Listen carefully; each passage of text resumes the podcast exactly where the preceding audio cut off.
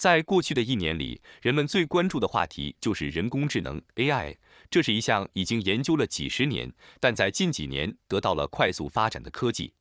特别是 ChatGPT 的面世，引发了社会舆论对人工智能快速发展的关注和担忧，认为它会超越人类对它的控制，人类的很多工作将会被它代替。但我们真的应该担心吗？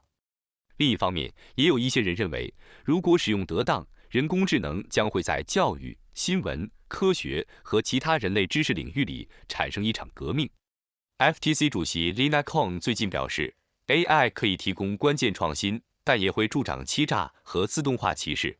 That is beyond reason or human comprehension for it. There's these are engineered systems produced um, by people. Uh, peel back the mystery, play with the uh, technology, understand it, understand its boundaries of, of performance uh, don't don't fail to to pay attention. Um, you know, the world is going to be changing uh, very quickly, and everyone uh, individually needs to uh, to work together on this one because it's society uh, has trouble with uh, changes in the way it relates to each other information wise from the time of the printing press and before. 但是从技术发展的角度来看，人工智能在许多领域都有着广泛的应用。比如自动驾驶、智能家居、医疗健康等等，这些应用可以让人们的生活更加便利，同时也有望解决一些现实中存在的问题。但是，人工智能也存在着一些风险和挑战，比如说对就业市场的影响、个人隐私的泄露等等。There are cancer specialists, oncologists now, who have AI partners.